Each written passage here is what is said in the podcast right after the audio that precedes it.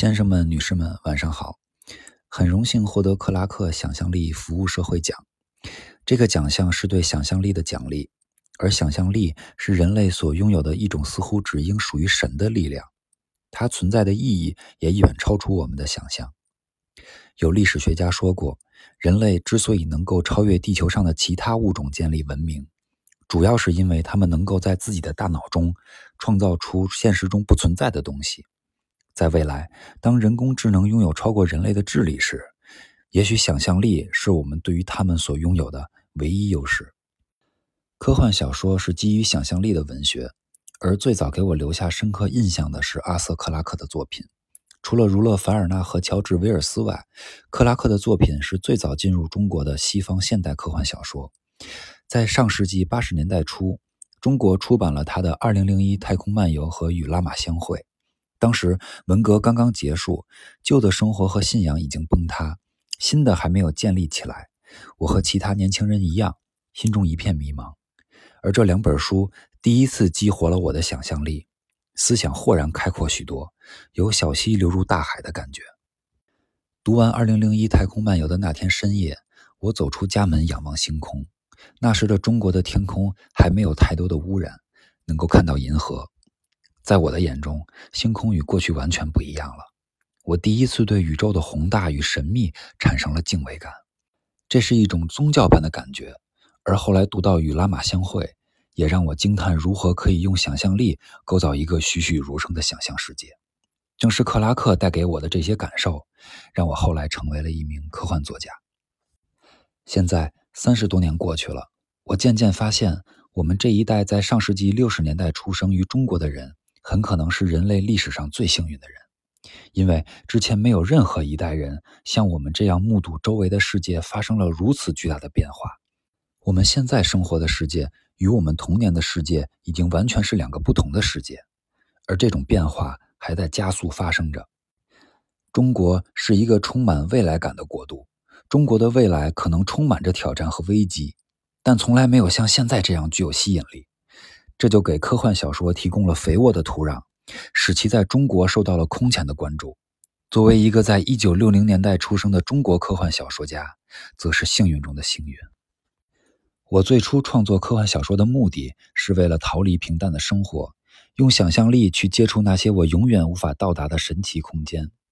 但后来我发现，周围的世界变得越来越像科幻小说了。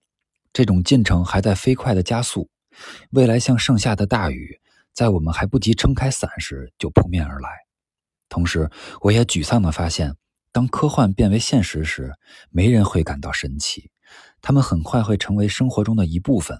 所以，我也只有让想象力前进到更为遥远的时间和空间中去寻找科幻的神奇。科幻小说将以越来越快的速度变成平淡生活中的一部分。作为一名科幻作家，我想我们的责任就是在事情变得平淡之前把它们写出来。但另外一方面，世界却向着与克拉克的预言相反的方向发展。在《2001太空漫游》中，在已经过去的2001年，人类已经在太空中建立起壮丽的城市，在月球上建立起永久性的殖民地。巨大的核动力飞船已经航行到土星，而在现实中的2018年，再也没有人登上月球。人类的太空中的航行最远的距离，也就是途经我所在的城市的高速列车两个小时的里程。与此同时，信息技术却以超乎想象的速度发展，网络覆盖了整个世界。在 IT 所营造的越来越舒适的安乐窝中，人们对太空渐渐失去了兴趣。相对于充满艰险的真实的太空探索，他们更愿意在 VR 中体现虚拟的太空。就像有一句话说的：“说好的星辰大海，你却只给了我 Facebook。”这样的现实也反映在科幻小说中。克拉克对太空中的瑰丽想象已经渐渐远去，人们的目光从星空收回。现在的科幻小说更多的想象人类在网络乌托邦或反乌托邦中的生活。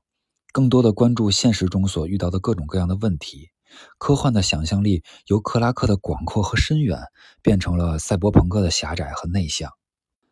作为科幻作家，我一直在努力延续着克拉克的想象。我相信无垠的太空仍然是人类想象力最好的去向和归宿。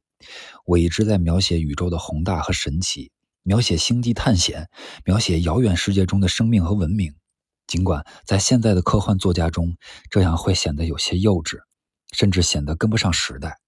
正如克拉克的墓志铭，他从未长大，但从未停止成长。与人们常有的误解不同，科幻小说并不是在预测未来，它只是把未来的各种可能性排列出来，就像一堆想象力的鹅卵石摆在那里供人欣赏和把玩。这无数个可能的未来，哪一个会成为现实？科幻小说并不能告诉我们，这不是他的任务，也超出了他的能力。但有一点可以确定：从长远的时间尺度来看，在这无数可能中的未来，不管地球到达怎样的繁荣，那些没有太空航行的未来都是暗淡的。我期待有那么一天，就像那些曾经描写过信息时代的科幻小说一样，描写太空航行的科幻小说也变得平淡无奇了。那时的火星和小行星带都是乏味的地方，有无数人在那里谋生。木星和它众多的卫星也成为旅游胜地，阻止人们去那里的唯一障碍就是昂贵的价格。但即使在这个时候，宇宙仍是一个大的无法想象的存在，距我们最近的恒星仍然遥不可及。浩瀚的星空永远能够承载我们无穷的想象力。谢谢大家。